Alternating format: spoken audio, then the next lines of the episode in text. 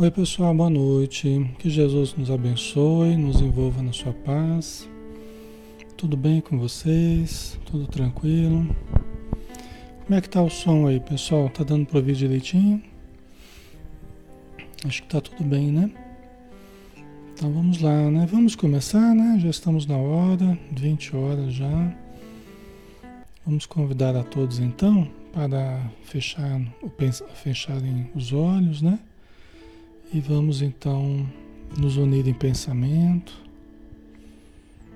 tranquilizando o nosso corpo, as nossas emoções, relaxando e deixando o fluxo energético nos envolver, as vibrações de paz que são irradiadas de planos mais elevados, traduzidas para nós através da espiritualidade que aqui está para que todos nós possamos receber esse verdadeiro passe, esse auxílio energético, harmonizando o nosso sistema nervoso, harmonizando as nossas glândulas, harmonizando todos os órgãos, todas as células do nosso corpo físico, mas também as células do corpo espiritual estimulando os nossos bons pensamentos, os nossos bons sentimentos e nos fazendo por instantes acessarmos um padrão mais saudável, mais equilibrado. Senhor Jesus, nós só temos a te agradecer pelas bênçãos de mais um dia, um dia que vivemos no nosso dia a dia, no nosso trabalho, na nossa convivência e agora que podemos estudar em mais uma noite de estudos. Que possamos estar bem intuídos para discernirmos com acerto e podemos então compreender melhor a nossa realidade profunda para também compreendermos os nossos irmãos. Abençoa os espíritos necessitados, abençoa todos os encarnados também que estão com dificuldades e abençoa o nosso ambiente, nosso ambiente virtual, onde nós nos encontramos em algum lugar do espaço e também o nosso ambiente dos nossos lares, o nosso ambiente individual. Que a tua luz nos envolva e nos proteja. Que assim seja.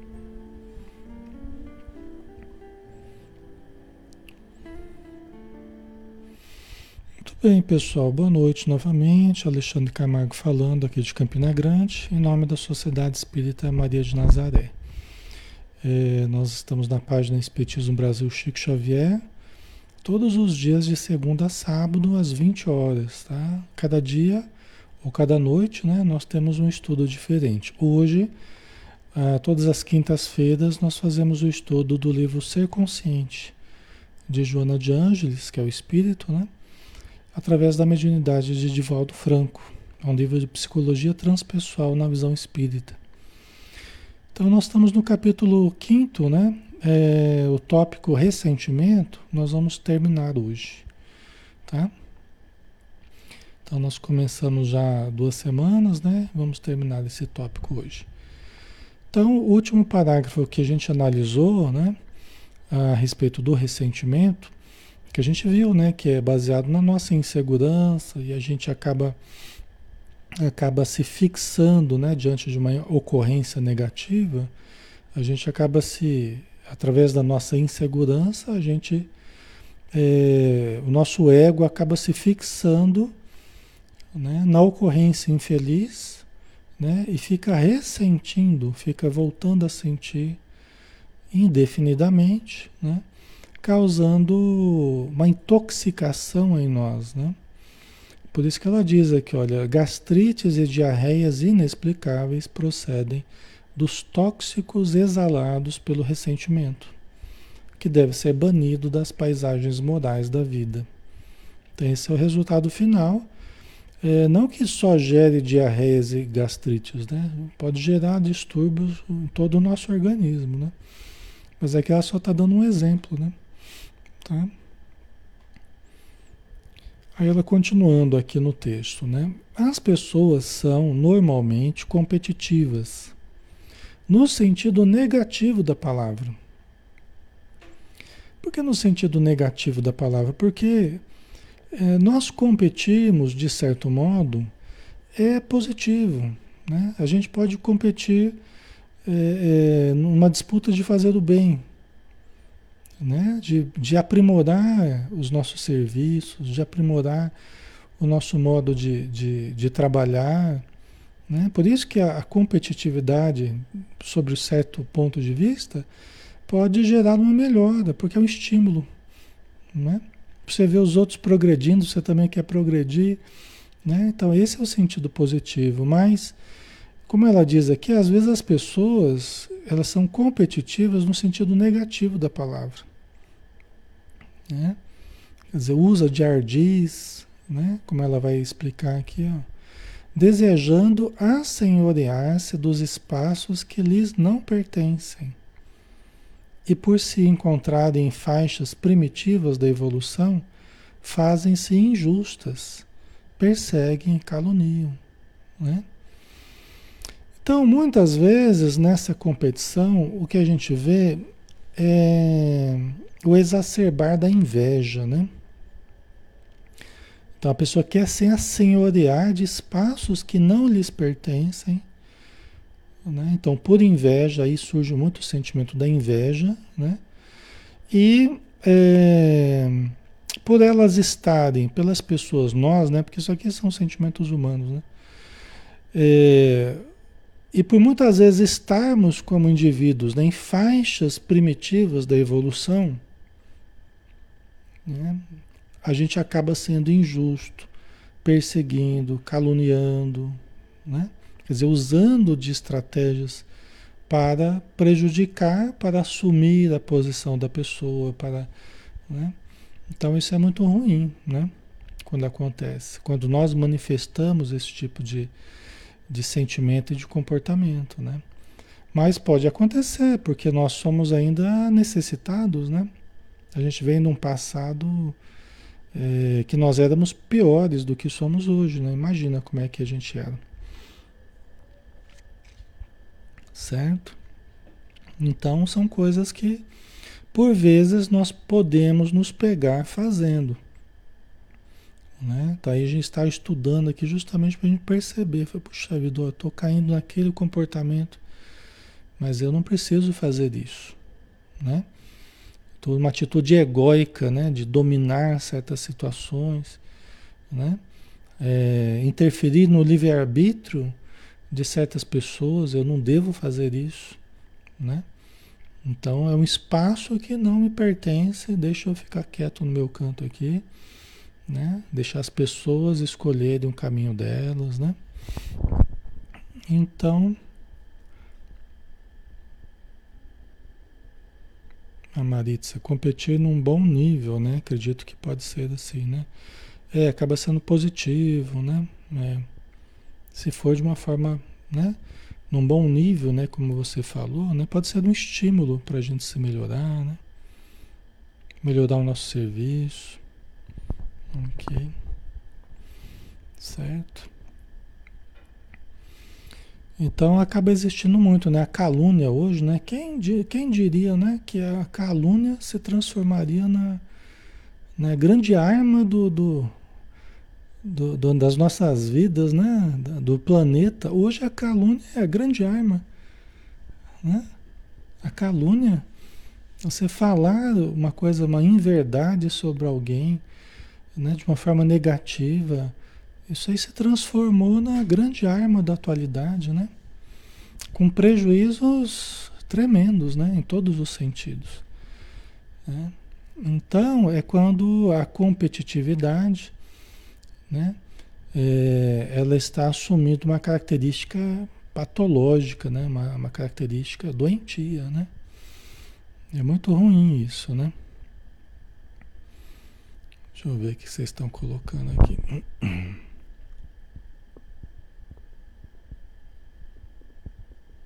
O Túlio, né? No trabalho onde deveríamos prezar pelo trabalho em equipe, né? A gente compete muitas vezes prejudicando o outro, né? É, então, são coisas que às vezes acontecem, né?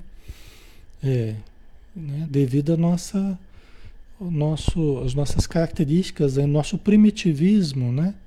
Como se a gente estivesse na selva ainda e disputando o melhor quinhão, né? De uma forma bem primitiva, né? E hoje nós podemos cooperar mais, né? O cooperativismo, né? Nós cooperarmos mais deveria ser a ênfase, né? Tá? Então vamos lá. É um direito que tem na situação que as caracterizam. Por que, que ela fala que é um direito que tem? Porque é um direito, as pessoas agirem dessa ou daquela forma, é um direito que elas têm. Né? É lógico que se elas infringirem as leis, né? Então elas vão também, muitas vezes, ter que, vão ter que pagar na justiça por terem infringido certas leis, né? Então elas têm o direito de, de agirem como elas acharem melhor. Mas também, se elas infringirem certas leis, elas vão ter que arcar com, né, com os prejuízos que elas vierem a ter. Ok. Mas elas têm o direito, elas têm o livre-arbítrio e as pessoas podem agir como elas bem quiserem. Né? Nós não temos como controlar o comportamento do outro, concorda? É isso que a Joana de Anjos está tá dizendo aqui. Nós não temos como controlar o comportamento do outro. É um direito que elas têm, cada um tem o direito de escolher o, como quiser se comportar. Né? Agora, Aceitar-lhes, porém, os petardos, as energias negativas que elas nos arremessam, quer dizer, aceitar essas energias negativas, esses petardos mentais, né?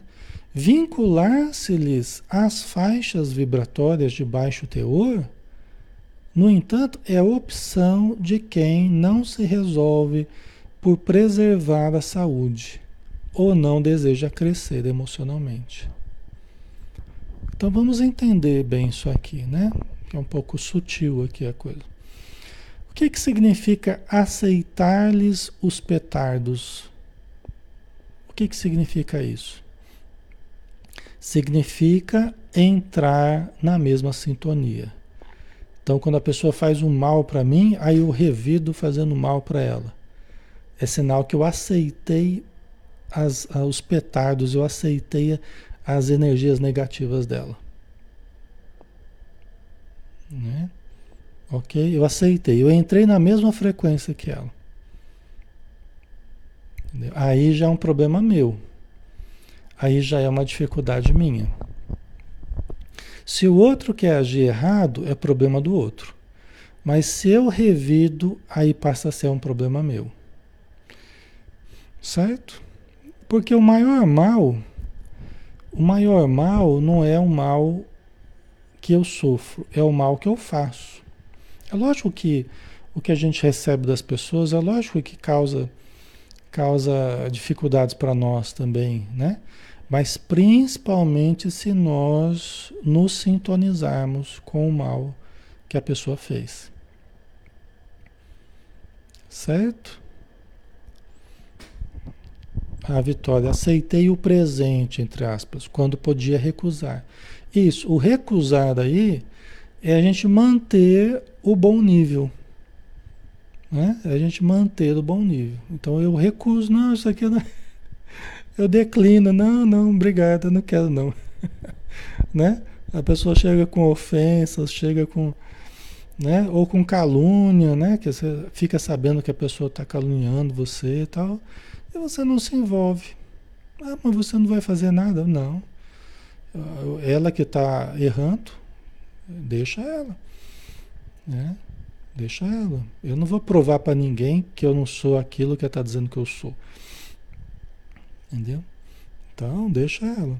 A não ser que isso entrar na esfera pública, assim, é lógico, né? às vezes é, tem a, a questão pública, né? Que mobiliza muita gente, ah, muitas vezes você precisa, né, tomar alguma, alguma medida de caráter jurídico, tal, né? Mas mesmo assim, Você não precisa você se sintonizar com o mal da pessoa. Você aciona, lembra que eu falava semana passada? Isso não impede que você acione a polícia, que acione, assuma, acione a justiça, a justiça, faça um boletim. Isso não impede nada disso. Que você possa fazer no campo prático. Se achar que é o seu direito, né? E realmente é o seu direito, tá? Agora, nós estamos falando da atitude psicológica, que é diferente. Né? Eu ficar ali fixado, né? Eu ficar ali corroído por aquela situação, aí é diferente. Tá? Então a gente pode até tomar uma medida é, jurídica aí com relação à pessoa, mas não, não, ficar ali vivendo aquilo o dia inteiro, pensando naquilo o dia inteiro, entendeu? É porque é uma coisa que, que às vezes é preciso fazer, às vezes até para conter um pouco o mal que a pessoa está fazendo, está fazendo para ela, você vai até protegê-la, porque a justiça vai até conter o comportamento dela para que ela não, não, não extrapole, né? No direito dela de, de falar e tal. Então, às vezes, até um benefício que você faz para a própria pessoa, até para protegê-la, porque ela está metendo os pés pelas mãos, né? Certo? Então, tem certas situações, né? Que a gente vai ter que analisar tal, mas via de regra é isso aqui, ó. Aceitar-lhes, porém, os petardos, vincular-se-lhes às faixas vibratórias de baixo teor, é opção de quem não se resolve por preservar a saúde. Quer dizer, quando eu não me amo, aí eu entro nessa de cabeça, eu entro nessa frequência e também começo a falar mal da pessoa, Aí fica aquele jogo de, de vibrações negativas, porque eu não estou me cuidando, eu não estou me amando. Né? Eu não estou me amando. E eu fico trocando essa, essa energia num nível baixo. Ou não desejo crescer emocionalmente, né? me aprimorar emocionalmente, fico mantendo um comportamento é, é, negativo também. Né? Certo? Ok, está fazendo sentido para vocês, pessoal?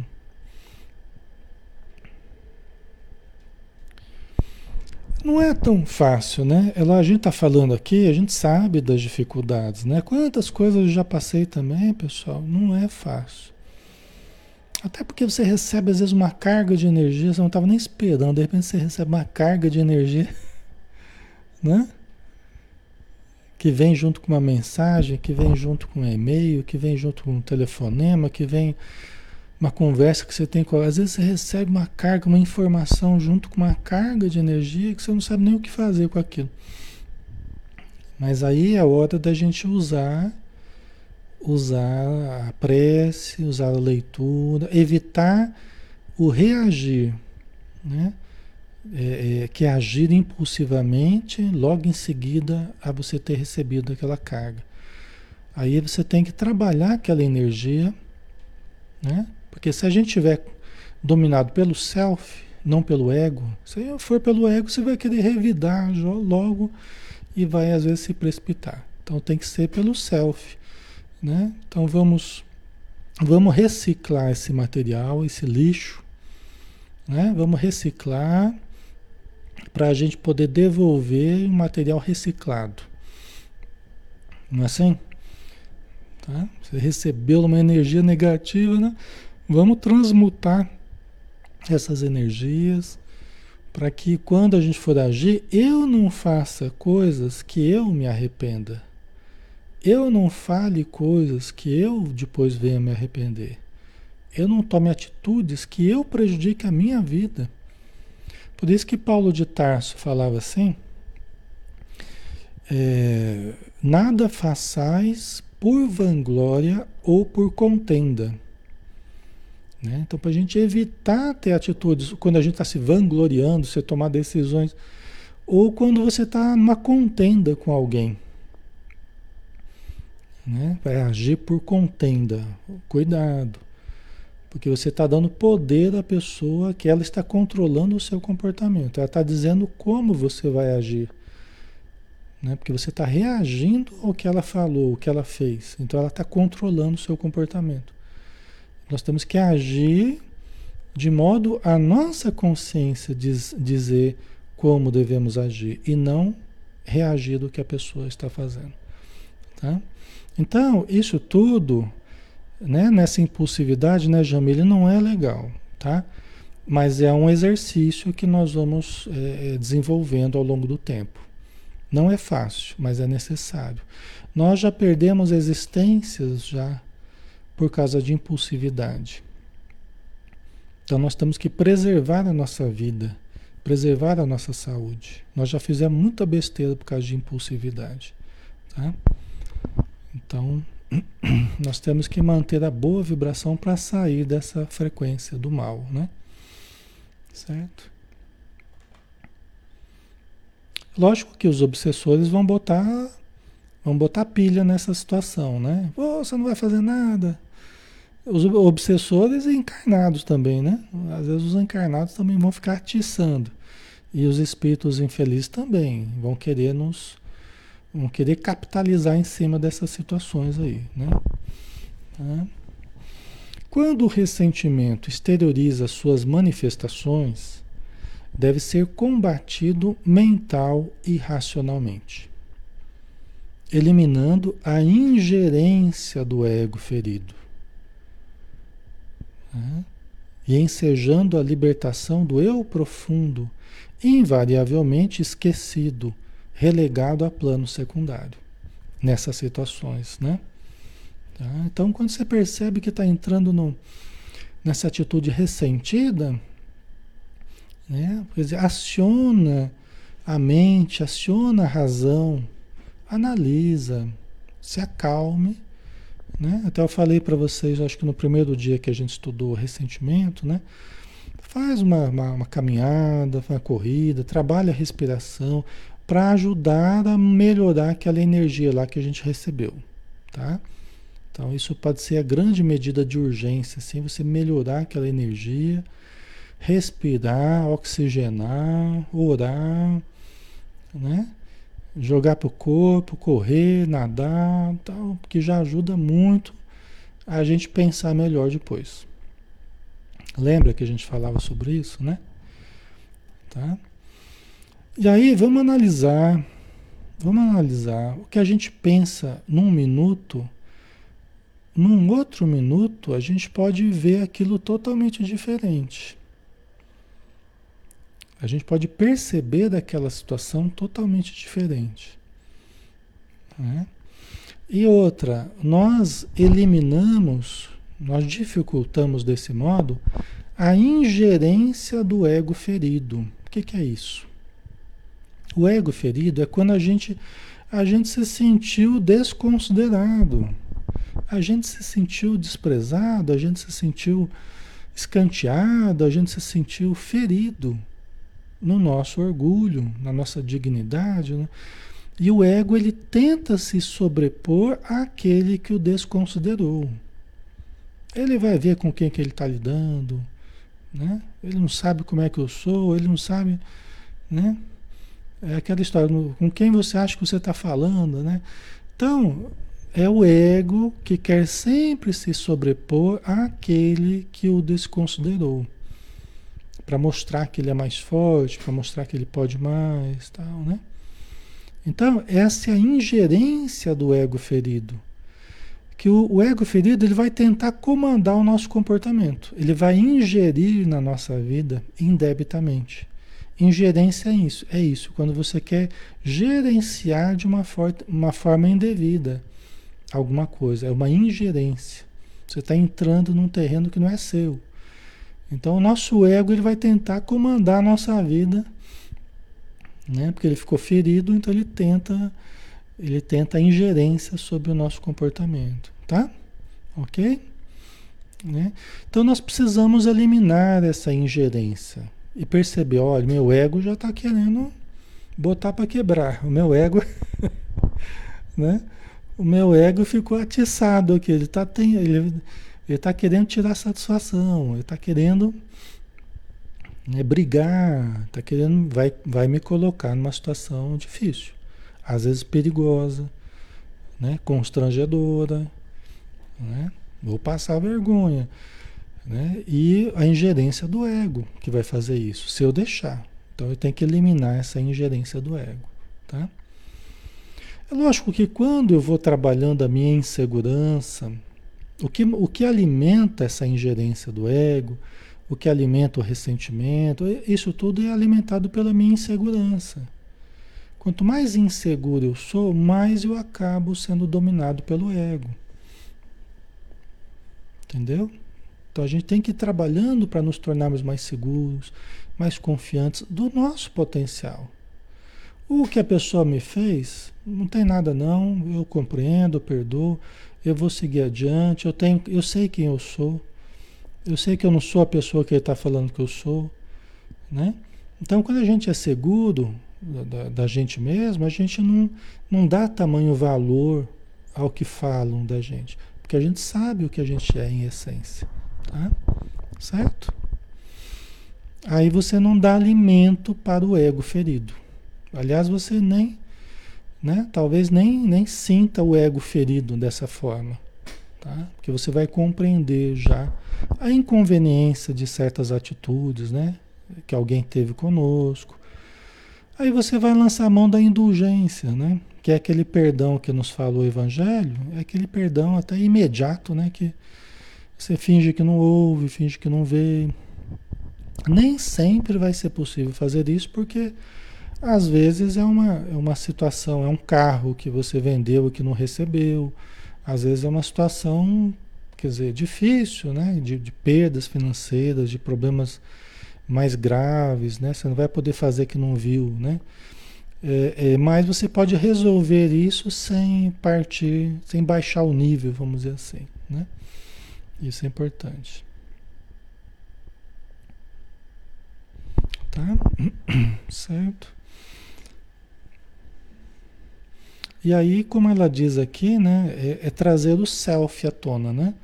Geralmente nesses momentos ele fica relegado ao abandono. Porque aí o ego fica, o ego assume o controle da coisa, deixa comigo, que eu vou botar para quebrar, né?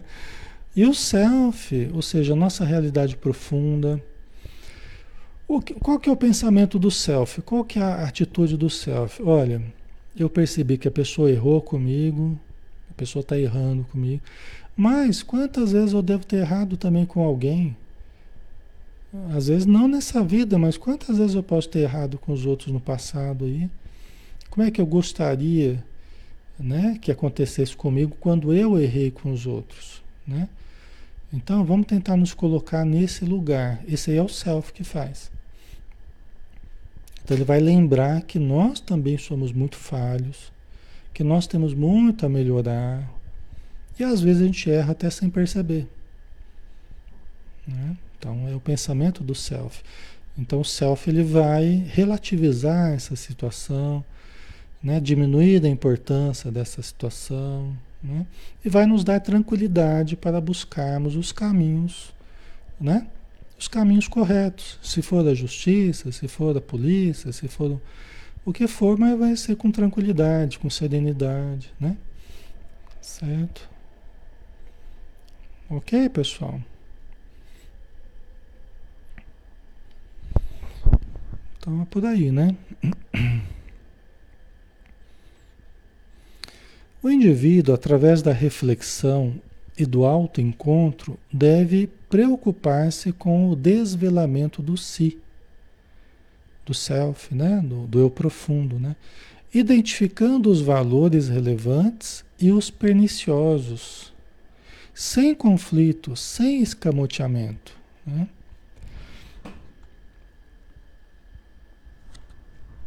Então, o que, que ela está dizendo? aqui? é um exercício importante nós, através da reflexão, do autoencontro, que é o que a gente está fazendo aqui agora, né? Ou quando você pega um livro para ler, ou assiste uma palestra, né? Nós vamos nos desvelando a nós mesmos. Nós vamos entrando em contato com o eu profundo, com o self, com o eu verdadeiro, com quem somos de verdade. Não com o que aparentamos, mas com o que somos. E aí a gente vai identificando, pessoal, os valores que nós possuímos, mas também as dificuldades que temos. Por quê? Porque a gente começa a ter mais autoconsciência, mais autopercepção, mais autoanálise, mais autoconhecimento. Concordam? Né? Quanto mais você tem uma vida interior e você vai se estudando, vai se conhecendo, se observando, mais você vai entendendo como você funciona. Tanto em termos de, de, de valores, né, de virtudes, de qualidades, como em termos de defeitos, de conflitos, de, de dificuldades, de carências. Né? Tá? Então, de modo que é, nós vamos ver daqui a sequência. Né? Por que, que é importante esse autoconhecimento? Esse autodesvelarmos-nos para nós mesmos. Por que, que é importante isso? Sem ficarmos escamoteando, dando justificativas para nós mesmos, tentando nos enganar. Não, vamos, vamos dizer para nós mesmos, pelo menos, a verdade. Ó, eu tenho essa dificuldade, eu tenho essa qualidade, eu tenho esse problema, eu tenho esse potencial né? Pode até escrever, fazer um diário, um exercício de autoconhecimento, né? Aí ela diz: trabalhando aqueles que são perturbadores. Então você vai conhecendo, vai detalhando como é que funcionam certas coisas em você, de modo a não facultar ao ego doentio, o ego ferido, né? o ego doentio, o apoio psicológico neles. Porque quanto mais você se conhece, quanto mais a gente se conhece, quanto mais a gente se trabalha, a gente vai dar menos material para o ego, o ego imaturo, o ego doentio. Entendeu? A gente não vai dar combustível. Por quê? Porque esses conflitos em nós, eles funcionam como que com, como sendo combustível para o ego, para a ingerência do ego. Tá ficando claro? Quanto mais conflitos, quanto mais carências, quanto mais eu mantenho esse material conflitivo dentro de mim, maior é o combustível que eu forneço para o, o ego doentio. Tá? Por isso que o livro se chama O Ser Consciente. Por isso que o nome, nome do livro é o Ser Consciente. Quanto mais consciente nós formos nos tornando sobre os nossos problemas e os nossos potenciais, menos combustível a gente dá para o ego imaturo, para o ego ferido, para o ego doentio. Então, menos a gente vai atuar conforme as propostas do ego. Né? E quanto mais conscientes, mais a gente entra em contato com o self. Tá? A consciência vai ser do contato com o self, na verdade, advindo do contato com o self. Certo? Ok? Tá? Então, se eu não sou consciente das coisas que acontecem dentro de mim, eu acabo atuando conforme as propostas do ego. Tá? Se eu não sou consciente, se eu não percebo, se eu não estou estudando isso, me conhecendo, me observando, então eu não sei identificar quando o ego está ingerindo no meu comportamento. Aí eu simplesmente me comporto, eu simplesmente ajo mas sem aquela consciência de, do que eu estou fazendo. Isso é o que acontece o tempo todo conosco. Né? É o que acontece com, com o ser humano o tempo todo. Né? Por isso que nós precisamos ir nos conscientizando né, da nossa realidade profunda, ou seja, do nosso self, identificando valores e dificuldades. E aí, quando o ego ele, ele ele quer ingerir, aí você, opa, mas por que que eu vou cair nessa? Se eu sei de certas dificuldades que eu tenho, eu sei certos descontroles que eu tenho, eu vou entrar nessa do ego de tirar satisfação com a pessoa lá. Eu vou chegar lá, eu vou fazer um barraco, eu vou criar uma confusão, eu vou, eu vou acabar indo preso. deixa eu ficar quietinho aqui, deixa eu acalmar o meu ego aqui. Porque eu vou acabar é, metendo os pés pelas mãos. Então, seu ego, você fica quieto aí. se, se acomode aí, porque eu não vou entrar nessa não. Né? Não vou entrar nessa não. Então, vocês entendem? De uma forma lúdica, a gente colocando aqui, né? É, dá para a gente ir percebendo quando a gente está começando a exacerbar, né? O ego está querendo dominar. Então a gente já toma cuidado. Peraí, deixa eu me, deixa eu me, deixa eu voltar à minha insignificância. deixa eu me recolher da minha insignificância, porque o meu ego dominador está querendo, né? Está querendo aparecer aí. A Jerusa, o ego sempre está errado. Não, a gente tem sempre falado sobre isso, né? O ego, ele não é ruim. O ego, ele precisa estar sob o controle do self. Ele é simplesmente a, a, a interface nossa com o mundo de fora. Né? Então, o espírito, o self, ele usa o ego para entrar em contato com o mundo de fora. Nós estamos usando o ego aqui. Só que nós precisamos estar guiados pelo self. Porque se a gente não tiver guiado pelo self, não estiver fazendo esse trabalho de autoconhecimento, de autodomínio, de conscientização tal, aí o ego, ele, ele acaba dominando, tá? E ele acaba extrapolando. Ele acaba inchando, tá? Sem o self, ele se desequilibra. Ele acaba inchando e acaba predominando isso tudo que a gente está falando. Os defeitos que a gente chama, né, os defeitos sociais, né, todos esses defeitos que a gente estuda no Evangelho, diz a Joana que são os filhos diletos do ego. São os filhos diletos do ego, tá? Então, é lógico que eu estou falando assim, a gente tem que falar de uma forma linear, discursiva, né? E, e, esse assunto é um assunto muito profundo e muito amplo. E cada dia a gente fala uma nuance diferente com relação ao ego, ao self, né? Por isso que tem um livro inteiro para a gente estudar, para a gente entender melhor os vários aspectos que envolvem, né? Então não dá para a gente falar tudo de uma vez. A gente vai falando de certos aspectos, um de cada vez, né? Mas é vocês que vão participando sempre, interagindo, vocês vão montando esse quebra-cabeça dentro de vocês. Tá? Isso tem que ser uma coisa devagar, é uma construção esse conhecimento. Tá? Certo?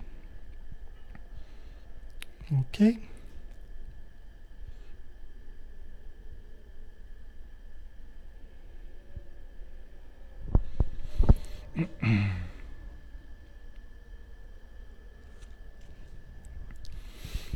Foi colocado aqui, né? É... A Cláudia, né? Alexandre, e se a gente chorar bastante, melhora? o chorar, Cláudia, o chorar pode fazer parte desse processo. Tanto o processo de autoconhecimento, como o processo de lidar com as ofensas recebidas, com os problemas que surgem, o chorar faz parte das nossas emoções.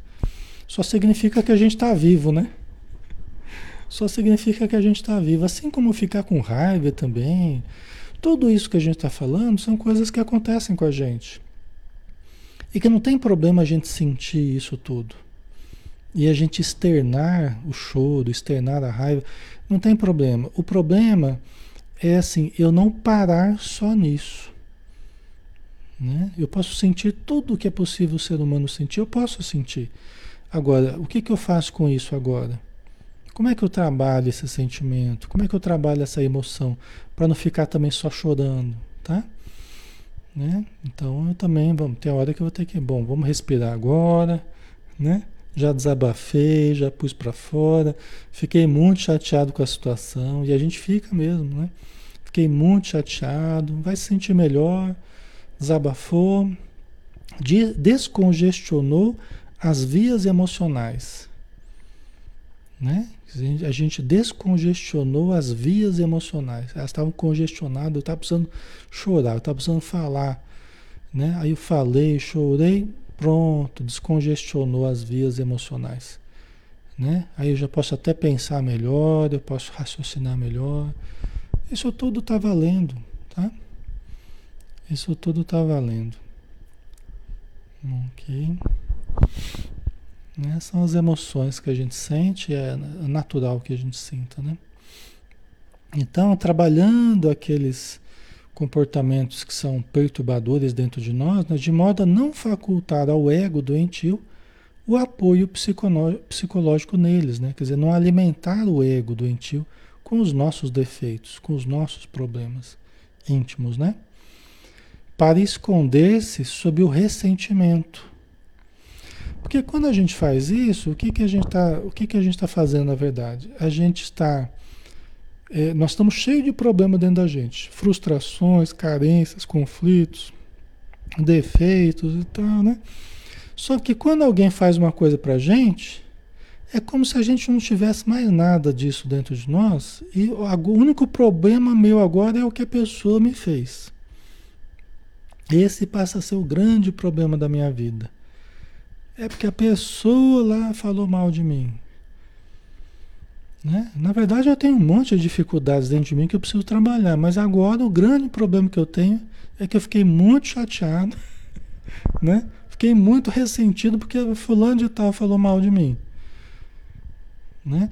Que, o que, que eu estou fazendo? Eu estou me escondendo né, sob a justificativa do ressentimento, que ela não devia ter feito isso é uma injustiça comigo, porque eu sempre fiz o bem para todo mundo. Aí desfia o rosário, né? E fala, fala. E a pessoa foi fazer isso justo comigo, a melhor pessoa do universo, né? Então eu estou me escondendo de mim mesmo, estou fugindo de mim mesmo, né? Para ficar agora só apontando, acusando a pessoa que me que falou mal de mim. E às vezes até falou com razão, porque às vezes, às vezes falou até uma verdade, às vezes, né? Dependendo do caso, né? Mas aquilo me feriu, né? Feriu minha autoestima, feriu minha, meu ego, né? Então eu estou falando de modo geral, lógico que tem situações e situações, né? Cada caso é um caso. Mas a gente se esconde por detrás dessas situações e elege o nosso algoz, que é aquela pessoa que falou mal da gente, né? Né? E é, a gente está buscando justificativa para a autocompaixão. Eu fico lá cultivando autocompaixão, porque a pessoa não podia ter feito isso, tal, né? Certo? Então, é, é o que a gente acaba fazendo nessas situações, né? Por isso que quando a gente se fixa demais numa atitude supostamente negativa de alguém para conosco, então a gente já pode lembrar disso aí. Olha, provavelmente eu estou esquecendo das minhas dificuldades, até dos meus erros, dos meus problemas, para ficar dando muito valor a uma coisa que alguém falou ou alguém fez. Eu estou supervalorizando a situação, que significa o quê? Estou fugindo de mim mesmo. Eu estou usando o erro de outro, do outro para fugir de mim. Estou supervalorizando o erro do outro, que é uma oportunidade né, que surgiu aí de eu fugir de mim, de eu esquecer dos problemas que competem a mim, na verdade. Né? Certo?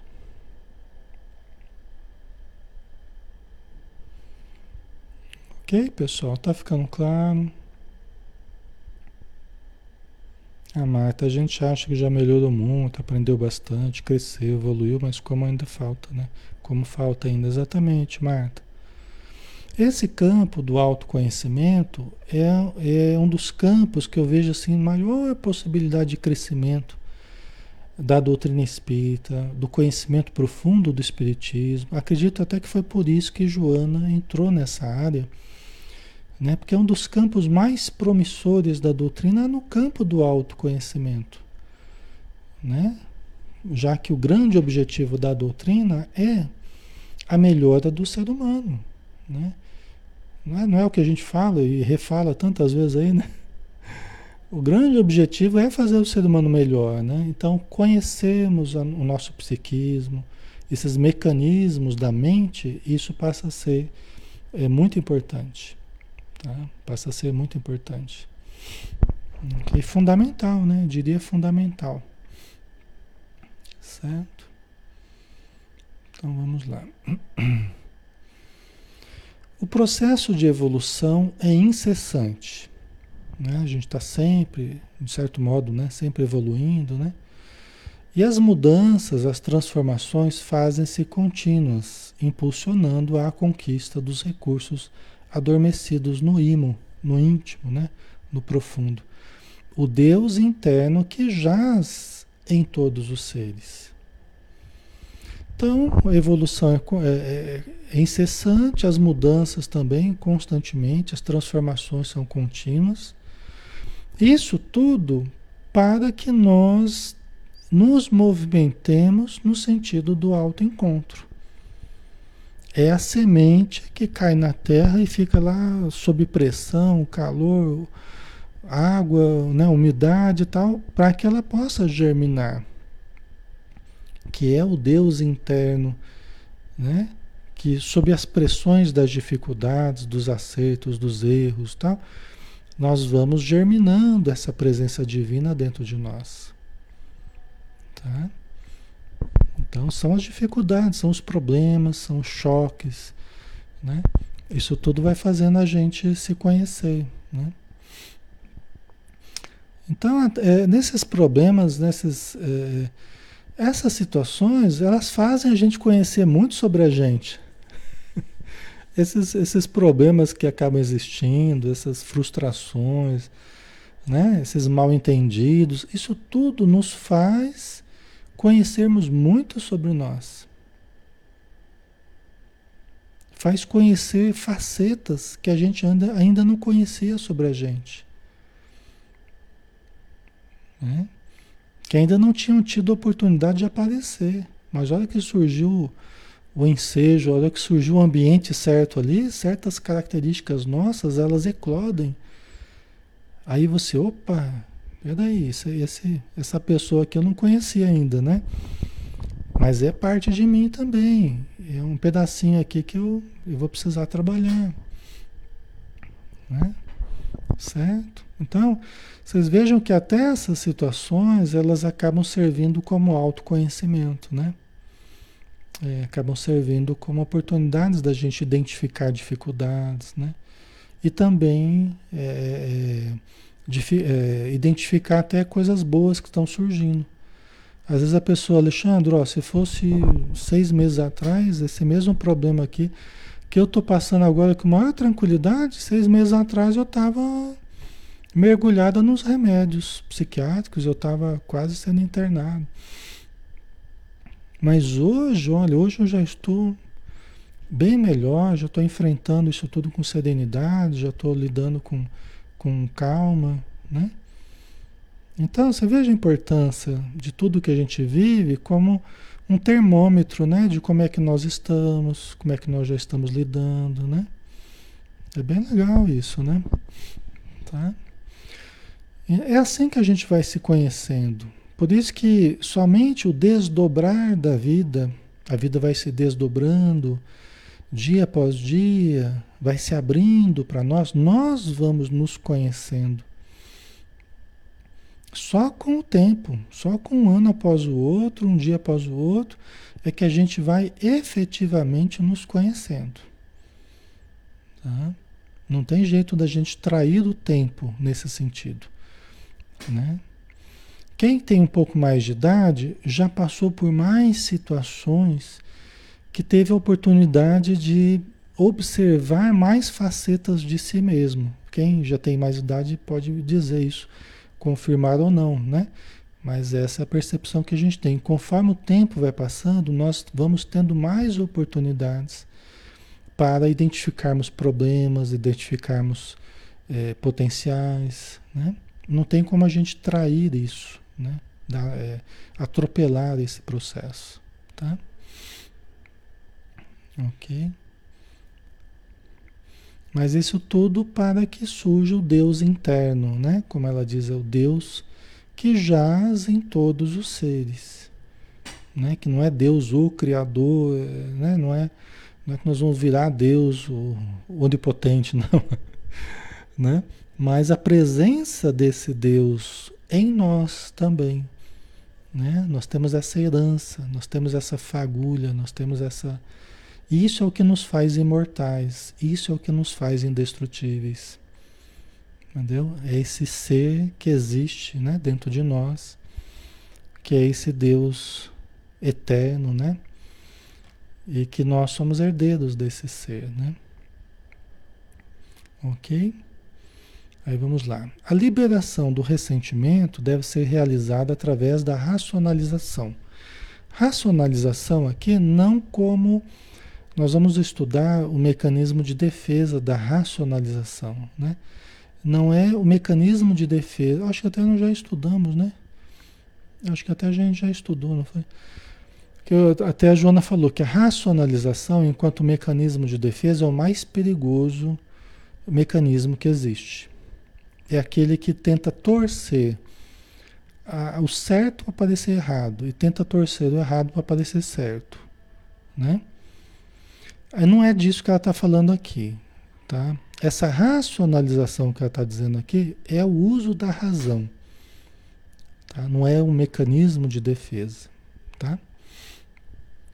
Então a liberação do ressentimento deve ser realizada através do uso da razão, da racionalização a gente entender as situações de forma racional, sem transferências nem compensações egóicas. Que seriam as transferências e compensações seriam mecanismos de defesa do ego. Esse sim seria um mecanismo de defesa. Você transferir né, responsabilidades, você projetar no outro para fugir de si mesmo, você buscar compensações né, para fugir também do, do autoconhecimento, aí sim seria um mecanismo de defesa, tá? que a gente costuma usar muito.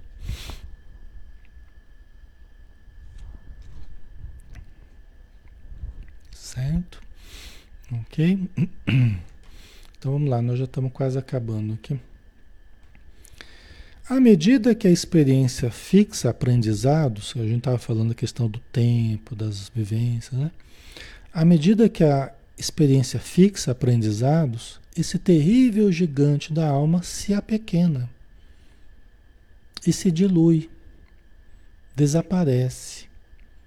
A partir do momento em que deixa de receber os alimentos da manutenção pela ideia fixa e mediante o desejo de revidar, de sofrer, de ser vítima. Olha que interessante, né? Então, à medida que a gente vai fixando aprendizados, a gente vai se tornando mais consciente, mais vigilante, né? O, o, ressentimento, ele vai se apequenando, porque a gente não vai dando alimento para ele. Quando a gente não se conhece, quando a gente não é consciente da gente, a gente dá alimento de sobra. E fica se autocompadecendo, fica se vitimizando, e fica sofrendo, e quer revidar, e ora uma coisa, ora outra, e fica né, naquele circuito de sentimentos negativos, se autodestruindo. Né? Então, quando a gente começa a perceber essa roubada aí, né? Quando a gente é fria, né? Quando a gente começa a perceber que é fria, a gente já não, já não entra mais de cabeça nessa situação. Porque a gente já sabe o que, que a gente está fazendo. A gente já sabe da tentação né? de, de nos vitimizarmos, de ficarmos lá remoendo as situações. Opa, não vou por aí. Eu já sei onde é que isso vai acabar. Então eu não alimento esse processo aí o ressentimento vai se apequenando. Pode até ser que a gente sinta uma coisinha, mas já não tem mais a mesma proporção que teria anteriormente. Vai desaparecendo com o tempo, né? Por falta de alimento. Certo? Entendendo qual que é o alimento aí? É a nossa inconsciência, né? É a preservação da autocompaixão, da insegurança, da vitimização. É tudo isso que alimenta o ressentimento. Tá? É o desejo de revidar, desejo de sofrer, desejo de ser vítima. Né? Ah, Alexandre, mas eu, quer dizer que eu quero sofrer então? de certo modo é isso que você está fazendo com você. É isso que você está buscando, sofrer. Ah, mas a pessoa fez isso comigo, não sei o quê. Tá, ela fez, já fez. Você vai ficar guardando isso até quando? Você vai ficar cultuando isso, cultivando isso até quando? Paralisando a tua vida por causa disso até quando? Acreditando muito mais na sua derrota do que na sua vitória. Acreditando muito mais no, no, no que a pessoa fez de mal do que no seu potencial de ser feliz. Né? Querendo chamar a atenção para si, né? querendo chamar a, autocompa a compaixão das pessoas, a piedade das pessoas, as pessoas se compadecerem da gente, né? Vocês entenderam? Esse é o desejo de sofrer. Na verdade, as, a gente, quando a gente é, tem medo de viver, medo de amar, medo de ser feliz. Às vezes é o medo de ser feliz mesmo, né? Isso amedronta as pessoas, né? Parar de reclamar e começar a falar de coisas boas é uma coisa nova. Então eu prefiro achar alguma ofensa que eu recebi e, e ser infeliz, sabe? E isso eu já conheço, eu sei como é que é, né? Eu já estou acostumado. Então eu acho uma, uma agulha no palheiro lá para justificar porque que eu estou infeliz. Por, porque isso eu já conheço. Isso é, é, o, é o já conhecido para mim. É confortável, de certo modo, para mim. Né? Agora, e parar de reclamar? E começar a olhar positivo? E, e trabalhar? E, e, né? A vida, né? buscar a vida. Isso muitas vezes é o novo. Isso me amedronta. Ser feliz, né? Isso me amedronta.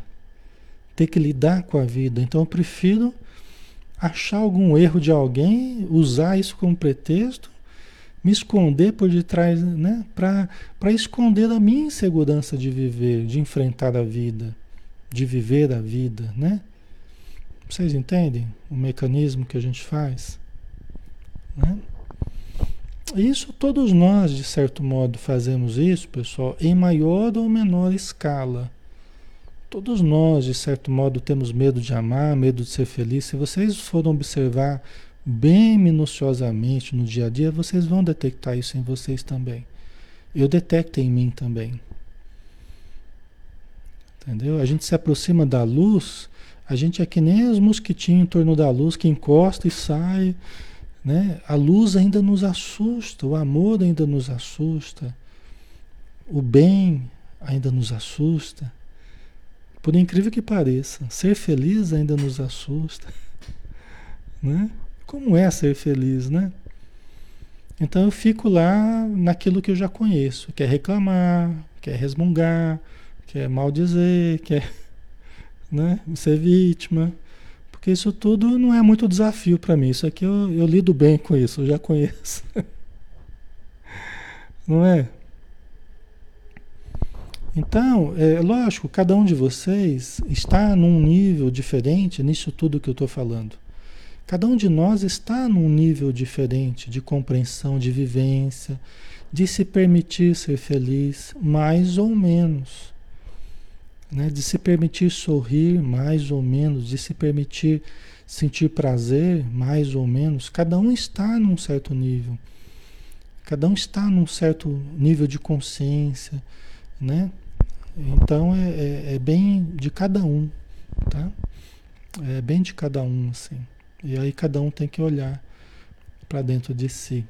Eu falo isso porque muitas vezes a gente se sabota as coisas estão tá tudo bem e a gente vai lá e cria um problema para.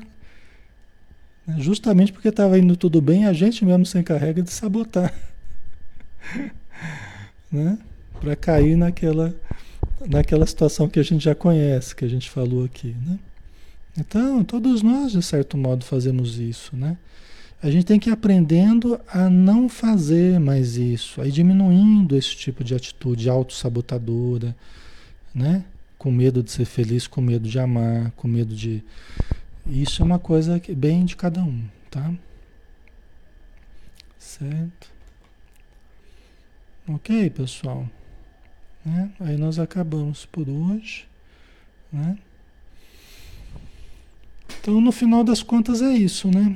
no final das contas, é, é, a nossa relação conosco mesmo e com a nossa vida, né? E com a possibilidade da gente finalmente se permitir ser feliz. Tem algumas coisas que lá no nosso inconsciente fala assim: ah, você errou, você não tem direito de ser feliz, você não tem direito de conquistar, você não tem direito, né? É, todos nós temos no nosso inconsciente certos insucessos do passado que às vezes hoje, no presente, ficam lá. Você não tem direito, você não pode, você... entendeu? Então, isso que leva à autossabotagem, isso que leva a gente a ficar fugindo dessas coisas boas que a gente pode vivenciar, tá? Então, nós vamos ter que ir administrando isso, superando né? Essa, esses sentimentos que a gente vê, a gente às vezes tem, né? Tá? Ok? Então tá bom, né, pessoal? Já por hoje já tem bastante material para a gente pensar. Vamos então agradecer, né? A espiritualidade, agradecer a Deus, nosso Pai, nosso Criador, que criou leis tão perfeitas. E tudo que criou tem a sua característica de perfeição, a sua previdência, tem, tem a harmonia do universo, que é a harmonia que pode existir dentro de nós também, no bom exercício do nosso livre-arbítrio. Então ajuda-nos, nosso Pai querido, nesse processo de descoberta da tua presença em nós, para que possamos então lançar mão desses recursos infinitos que nós temos ao nosso dispor. Recursos de alegria, de consciência, recursos de paz, de amor, de fé, de confiança, que nós podemos desenvolver para nos harmonizar.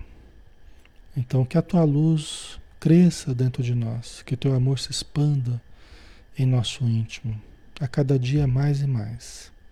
Que assim seja. Muito bem, pessoal. Obrigado, tá? Pelo carinho de vocês, pela participação aí, pela presença. E aí na manhã a gente tem o Evangelho de Mateus, tá? Às 20 horas, todos estão convidados. Um abraço, pessoal. Até mais. Fiquem com Deus.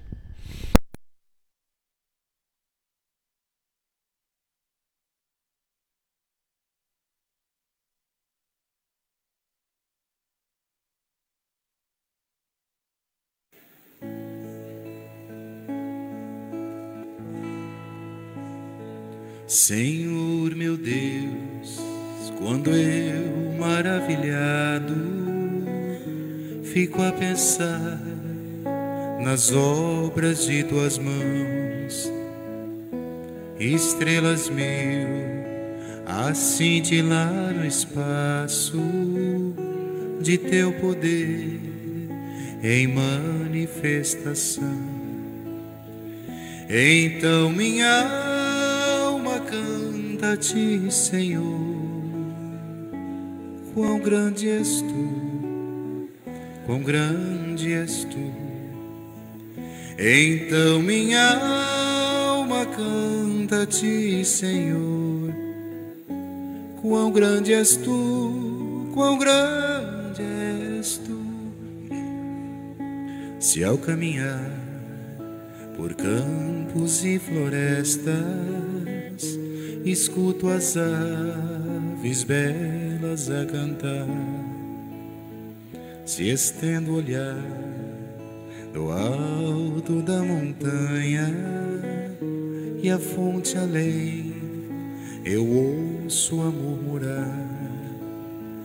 Então minha alma canta a ti, Senhor.